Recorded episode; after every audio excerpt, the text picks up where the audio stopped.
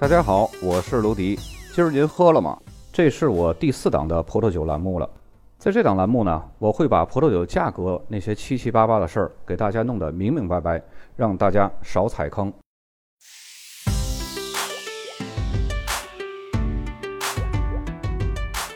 这期节目呢，咱们来说一下梅多克地区的第二个有名的村庄马格村。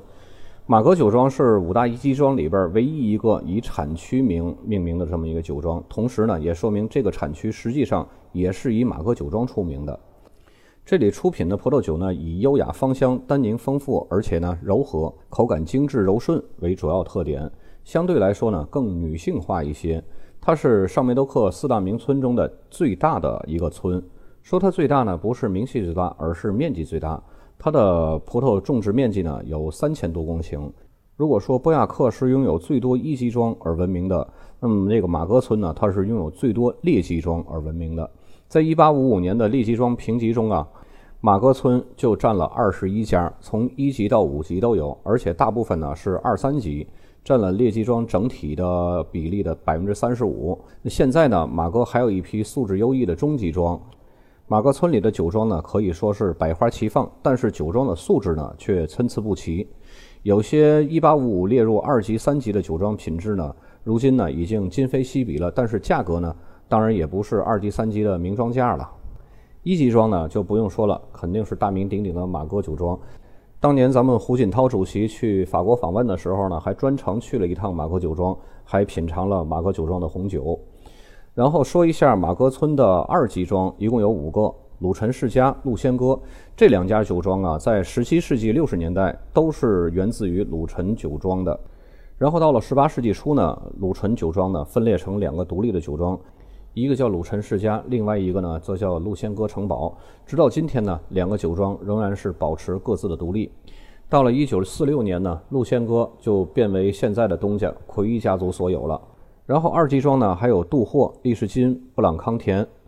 三级庄呢有十个，有麒麟、迪仙、美人鱼、玛丽歌、贝卡塔纳、肯德布朗、宝马、迪士美、费里埃、毕加侯爵；四级庄呢有三个，宝爵、利仙、德达侯爵；五级庄有两个，杜扎克和杜特。这些名字记不住也不要紧，我会在整个都讲完这个梅多克村庄集以后，会给大家罗列出来。咱们现在开始拿出手机看酒标了。首先，这第一个就是大名鼎鼎的马哥酒庄。然后，马哥酒庄的酒标下面呢，也是写的一级庄。它的酒标正标上不用写马哥村，因为它已经就代表了马哥村，它是马哥村最好的酒庄。就好像上期咱们讲那个拉菲古堡的时候，它上面不用写一级庄，因为它就代表了一级庄的顶尖的这个水平了。这个酒的价格和作用呢，它是和拉菲拉图木酮是一样的，而且它还有一个强有力的背书，就是胡锦涛胡主席喝过的，而且到访过的这么一个酒庄。接下来酒标就是马哥酒庄的副牌，叫马哥红亭，它这个酒标的下面写的是马哥酒庄。副牌一般和正牌都是一样的，也是产在这个马格村的，就好像咱们上一期讲的那个波亚克拉菲拉图木童，他们的副牌也都是在波亚克村一样。再接下来，这是一个二级庄，大名鼎鼎的鲁臣世家，酒标最上面就是写的鲁臣世家，然后鲁臣世家下面一点那行金色的字就是一八五五列级庄，在最下面的那个就是马格村的写法。这个酒庄的酒呢，也是非常适合高端的送礼。然后它的价格预算呢，是属于那种享受型住房，合理的价格区间呢，这个我没法说。如果有想问的话，可以加我微信私信我。因为听众里边呢有进口商、有经销商，也有消费者，这个没有办法具体的说合理的价位是多少。接下来第三款酒呢，是一个三级庄美人鱼。嗯，大家看到左面的这个箭头还是马哥村，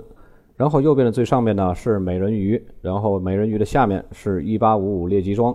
这个美人鱼它是一个性价比比较高的一个三级庄，它虽然是三级庄的名头，但是它只比村庄级稍微贵一丁点儿，属于性价比很高的改善型住房。当然，这个酒呢，它的作用呢也可以用来送礼。也可以用来高端的商务宴请，其实用它做高端的商务宴请是非常划算的，因为它的性价比很高，而且牌面比较足。接下来这个酒标是一个马格村的五级庄，叫杜扎克。嗯，大家看一下酒标最上面是杜扎克，然后左边呢这个箭头指向是马格村，右边这个右下角是一八五五列级庄。其实杜扎克这个酒庄呢，它的性价比也是非常高的，它比中级庄，就是同样是马格村的中级庄，也就贵这么一丢丢，是绝对是你能力范围可以控制的。但是你想，你要是送礼送人一个五级庄和你送人一个中级庄，那感觉是完全不一样的，肯定是列级庄会更牛一些啊。所以呢，杜扎克这个五级庄呢也是非常适合。普通的送礼，或者是高端的商务宴请，这是都合适的。刚说完杜扎克那个五级装，它只是比中级装高出一丢丢。说曹操，曹操到，这就是一个马格村的中级装。马格村的中级装呢，它的市场价格要高于上梅多克和梅多克的中级装。当然，不光是马格村啊，刚刚说的那波亚克也是要高于它的。后面呢，咱们还会说到其他的那些个中级装，都是要高于梅多克和上梅多克的中级装的价格的。然后酒标的中间呢是一个马哥的字样，然后下面那横线上面就是 Appellation 马哥的那个全拼。这个马哥的中级装呢，适合比较普通的送礼和比较稍微高档一点的商务聚会，当然私人小聚也是非常不错的。它的价位的预算呢，属于改善性住房。最后一个酒标呢，就是纯的马哥村了。然后它不是猎奇装，也不是中级装，然后一个大大的马哥的字样，下面的横线上面写的也是马哥 AOC 的全拼。总之，马哥村庄的所有的酒庄呢，它的出品都会有一些个非常典雅、非常优雅的这种感觉，而且是那种文质彬彬的。所以，如果要是挑选梅多克地区，不这么刚劲有力、不这么强劲的酒呢，选择马格村的酒呢是一个不错的选择。而且马格村的酒性价比也是比较高的。有想尝试马哥村的酒的朋友们呢，可以联系我，加我微信幺五八九五五零九五幺六幺五八九五五零九五幺六，咱们下期再见。